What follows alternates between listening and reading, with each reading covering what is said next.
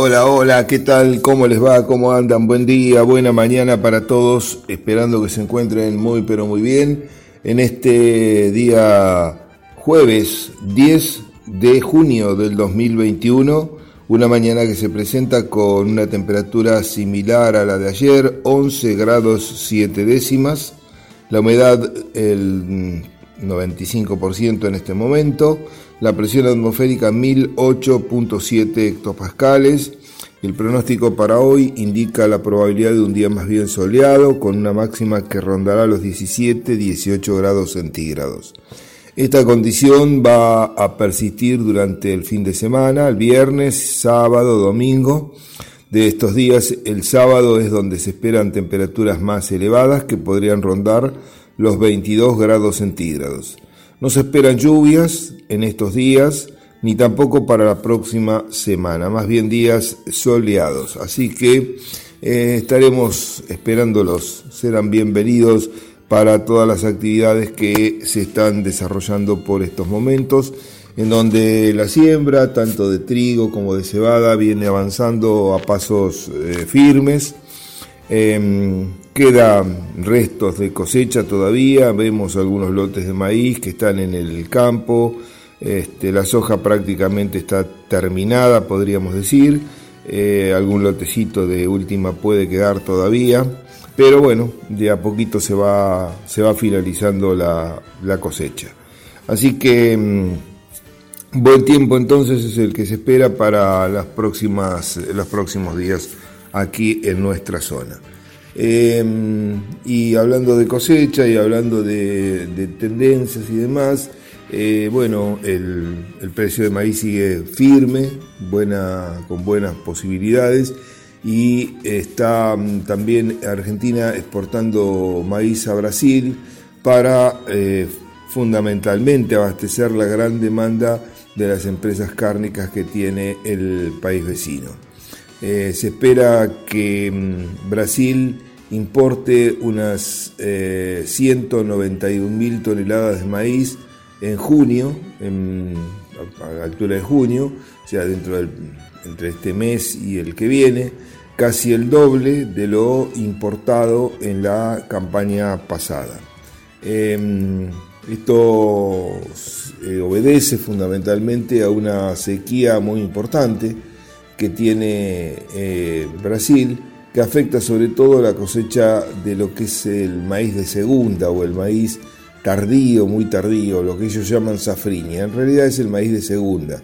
Es una cosecha más pequeña, más chica, por la posición en la cual ubican el cultivo.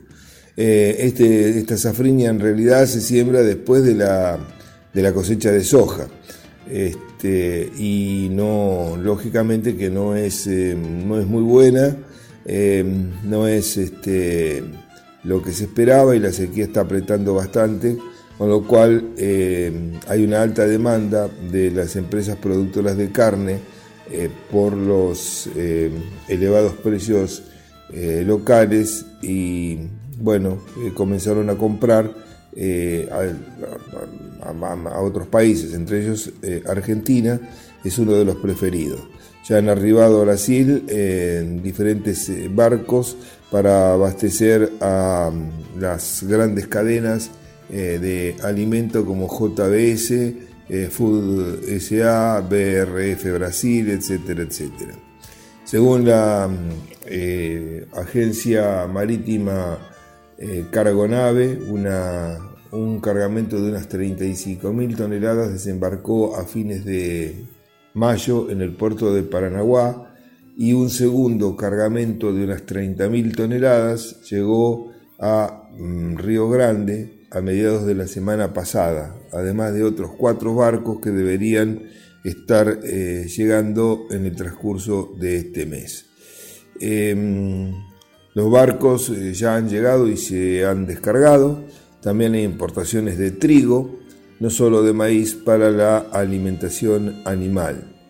Eh, de acuerdo al Ricardo Santini, que es el presidente de la Asociación Brasileña de Proteína Animal, en una entrevista los precios del forraje para la producción de carne de cerdo y carne de pollo han aumentado vertiginosamente, dijo. Em, el gigante JBS del sector cárnico está recibiendo em, barcos con 30.000 toneladas de maíz argentino en el puerto de Imbutiba em, y también en un comunicado enviado por eh, correo a la prensa. En tanto que BRF, otra empresa, es el mayor exportador de aves de corral del mundo, confirmó a Reuter que estaba importando maíz argentino, pero eh, no ha manifestado las eh, proporciones de la importación. La cooperativa central Aurora Alimentos, la tercera procesadora de carne más grande de Brasil, dijo que estaban estudiando la compra Argentina, pero aún no lo han hecho. Total, eh, se espera que Brasil importe unas 191 mil toneladas de maíz argentina por barcos en junio, casi el doble de las 103 mil toneladas compradas el año pasado, según el Ministerio de Agricultura brasilero. En los primeros cuatro meses de este año, Brasil ya ha importado 758 mil toneladas de maíz, casi un 70% más que el periodo del año anterior, comprado casi en su totalidad a Paraguay y enviado a través de la frontera en camión. Bajo este marco se espera que la importación siga creciendo durante el año, a pesar de que la, segunda y mayor cosecha de, maíz de Brasil está a punto de acelerarse. Pero, como decíamos, eh, parece ser que eh, no alcanza para abastecer la propia demanda interna que tiene eh, dicho país. Así que bueno, eh, desde el punto de vista comercial es una buena noticia. Esto, bueno, podría mantener los números altos en el maíz, un maíz que, bueno, en el día de ayer, por ejemplo, en Rosario cerró en 20.860 pesos la tonelada, eso significa un dólar de 95 Em, tener un maíz así con bruto de más de 220 dólares por tonelada. Es un precio sumamente importante, sumamente importante para esta época del año donde, bueno, en nuestro país podemos decir que acaba de concluir la, cosecha de, este, de este grano. Aunque todavía, eh, como dije anteriormente, restan algunos lotes por cosechar, sobre todo de maíz tardío y de maíz de segunda. Así que buenas alternativas son las que vislumbra el mercado, em, el mercado digamos, eh, brasilero para nosotros. Y eh, bueno, por supuesto que hay demandas de otros países porque Brasil no es el único comprador que hoy tiene eh, Argentina. Em, bien, veremos, veremos que esta campaña nueva que estamos comenzando con la FINA ahora aquí en, nuestro país pueda estar acompañada con una condición de tiempo adecuada a lo largo de todo el ciclo, lo mismo que la gruesa. Los pronósticos a nivel, digamos, de largo plazo todavía no dicen mucho, eh, hablan hoy por hoy de un año más bien neutro, eh, pero bueno, ustedes saben bien que eh, los eh, que reciben los meteorólogos que a través de sus modelos después hacen los pronósticos a mediano y largo plazo, llegan para eh, julio aproximadamente, junio, julio, fines de junio, julio, y con eso van construyendo las perspectivas que podemos encontrar para esta próxima campaña. Por lo tanto, lo que mm, se va brindando anticipadamente son tendencias eh, que podrían llegar a darse, las cuales hay que ver si se confirman luego. Las lluvias que hemos tenido en la región, en nuestra región, la de mayo, allá por el 20-21 de mayo, de 100 milímetros en término medio, fue algo eh, muy, pero muy bueno, eh, porque ya prácticamente las, las, lluvias del otoño ya las dábamos por descartadas, y es cuando se empiezan a recargar los perfiles hídricos. Esto entendiendo de que bueno, el, invierno es en general seco, ¿no? No, no, no, no son meses en donde hay lluvias importantes en nuestra región. Así que esto vino a colaborar y bueno, veremos ahora. Se van a registrar algunas lluvias más seguramente, pero bueno, las nuevas importantes serán en la primavera. Buscamos una pausa y enseguida venimos nuevamente. Bueno, muy bien, muchas gracias Gabriel. Continuamos en esta mañana de día jueves 20, eh, 10 de, perdón, 10 de junio del 2021.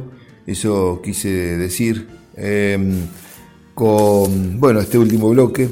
Y mm, en estos últimos días también hemos recibido varias eh, consultas eh, sobre mm, avenas que mm, presentan síntomas de manchado, de hojas medias vinosas en la parte superior de las mismas, con pérdida de estructura foliar, em, em, con una sintomatología en donde hay una, mezcla de, cosas, pero en términos generales, eh, bueno, se visualizan algunos, algunos aspectos a tener en cuenta. En primer lugar, eh, tanto en planteos de siembra directa como en planteos de labranza, lo que se ve y está también asociado a mm, un ambiente de más fertilidad o de menos fertilidad eh, y también al relieve, topografía que presenta el lote, una presencia mm, más importante de esta, de esta sintomatología, ¿no? las hojas, sobre todo las puntas de las hojas perdidas em, con ese tipo de, coloración. Eh, sí hay em, en las partes más eh, delicadas, más bajas de los lotes, eh, donde han tenido por ahí también algún anegamiento, donde han tenido algún estrés, eh, donde bueno hay alguna, alguna situación no tan favorable para el desarrollo, eh, tienen por un lado un efecto del, del suelo. y por otro lado, las heladas que se produjeron ya hace algunos días, que no fueron de alta intensidad, bueno, pudieron también haber quemado parte del tejido eh, tierno que estaba desarrollándose. Pero también hay presencia de enfermedades. Este, en este sentido son enfermedades del tipo fúngico, eh, parecida a lo que es eh, la mancha amarilla en el caso de, trigo, de eslera. Son parientes de, ellos que originan este tipo de situación. Eh, o de sintomatología. Otra cosa que hemos detectado, bueno, esto en las partes, digamos, de, en general, si bien puede manifestarse también en las partes altas, eh, este, se las ve con menos, menos cantidad, está más, más este, circunscrita las partes bajas de los lotes, de menor aptitud, y también hay una correlación con la fertilidad. Eh, cuando hay mejor fertilidad, esa enfermedad o ese cuadro de situación que presentan los lotes que están sembrados de avena este año no se visualiza o se visualiza muy muy poco. Eh, y esto, bueno, es eh, lógico también, como siempre decimos, hay una asociación entre lo que es eh, la, digamos, la este, fertilidad y el estado general que puede presentar un lote. A medida que la fertilidad es mejor, eh, normalmente eh, vamos a tener una condición más favorable para que ese lote se pueda defender. Hay excepciones, algunas de ellas están referidas al nitrógeno, por ejemplo, con la presencia de rollas, en donde eh, más disponibilidad de nitrógeno hay por ahí más presencia. Y esto obedece a una sencilla razón, que el cultivo al estar con una mayor biomasa genera un microclima eh, más adecuado para la, mm, digamos, eh, prevalencia de la enfermedad.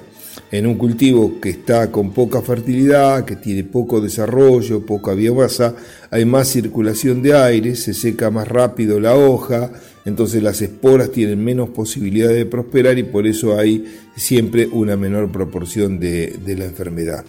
Eh, y hablando precisamente de roya, también en los eh, eh, lotes que se han sembrado temprano, bien temprano con, este, con avena, que hoy están en estado bastante avanzado de desarrollo, hemos detectado la presencia de la roya, sobre todo en la parte inferior, donde, claro, hay más condición, más humedad, para que la misma pueda desarrollarse. Y con seguridad tienen una condición, la roya tiene una condición excepcional para el desarrollo porque en esta época del año tenemos eh, días eh, con mucho medio ambiente, todos los días estamos a la mañana con 95, 97, 98% de humedad, esa humedad ya viene de unas cuantas horas. Eh, Durante las horas de la mañana el rocío muchas veces permanece toda la mañana en el, en el lote y también este, bueno, hay algo de viento, no es la época ventosa, pero hay algo suficiente como para que esas esporas que se van produciendo puedan eh, dispersarse. Eh, son esporas que tienen, como digo, más peso por la humedad que también hay, pero eh, eso hace que se puedan dispersar en distancias más cortas, es decir, que focos de infección que se dan en un lote normalmente generan una infección bastante mayor dentro del mismo lote. Em, las avenas que están destinadas a pastoreo, a la medida que ha llegado, que están para poder ser pastoreadas, que no se, no se arrancan, que el animal la puede este, comer eh, y tenemos piso, bueno, una alternativa es pastorearlas. Eh, ahí tendríamos que trabajar con cargas altas, rápido, con animales en lo posible más bien grandes, que comen más y que con menos cantidad de animales eh, pisotean menos el suelo y, em, insisto, con piso, ¿no? para no dañar tanto la productividad después del cultivo. Entonces una, una, pastoreada que permitiría bueno, eh, que entre el aire, eh, que el animal consuma también gran parte de esas eh, pústulas, que en definitiva es proteína, el animal no le hace absolutamente nada, y darle la posibilidad al cultivo que pueda rebrotar. Ahora, si no se puede hacer esto, porque muchas veces sucede que no tenemos la cantidad de animales suficiente para poder en un periodo corto de tiempo eh, cubrir toda esa superficie que tenemos a lo mejor sembrada, bueno, hay que pensar en otra alternativa. Y acá una alternativa es el control químico o la utilización de algún fungicida como para que ese, esa acción eh, bueno, pueda por lo menos eh, detenerse por un periodo de tiempo y darle posibilidad a que la planta no sea consumida por la roya y no por el eh, bovino, que es quien la tendría que comer. Así que bueno, son distintas condiciones que se visualizan, que se dan. la roya siempre es más proclive a la avena. El reigras, por ejemplo, es una de las ventajas que tiene eh, respecto a la roya, la particularidad de eh, ser mucho más tolerante, normalmente no tiene problemas eh, sanitarios, este, y bueno, tiene otras, tienen ventajas y desventajas ambos cultivos, por supuesto. Pero en, sí lo que estoy hablando fundamentalmente está referido a, las, a los lotes con siembras bastante temprano y que están siendo ya aprovechados desde hace un tiempo y que, bueno, en función de la cantidad de hectáreas que hay y la cantidad de animales, es algo que se puede manejar a través del propio pastoreo que uno realiza. También estos lotes de avena, eh, los que se consumen en primera instancia, recordemos que son lotes que tienen un contenido de agua bastante importante, eh, también en su estructura y que hay una mm, relación bastante desbalanceada entre hidratos de carbono y proteína o proteína y hidratos de carbono. Eh, son lotes que mm, por ahí eh, hay que balancearlos un poco más y que sería bueno incorporar materia seca a través de algún rollo, a través de algún rastrojo, para que el animal pueda equilibrarse mejor y no que este, digamos, esa, ese buen volumen de forraje no se transforme en producción porque eh, prácticamente pasa directamente por el tracto digestivo del animal y termina eh, en bosteos líquidos prácticamente eh, durante el, gran parte de este ciclo. A medida que va pasando el tiempo, que vienen las heladas y demás, la avena se va sazonando, va adquiriendo un poco más de materia seca y estas situaciones quedan, eh, por supuesto, minimizadas. Se soluciona con algún rollo, este, con alguna, algún suplemento que permita mejorar ese equilibrio entre eh, la relación que hacíamos mención anteriormente de eh, proteína e hidratos de carbono. Muy bien, Buscamos el punto final para esta entrega diaria. Gracias como siempre por estar del otro lado. Eh, mañana, si Dios lo permite, estaremos a partir de las 7 y 30 nuevamente abriendo aquí en Forti 40 FM una nueva tranquera junto al INTA. Que lo pasen muy pero muy bien y será hasta mañana si Dios lo permite. Gracias.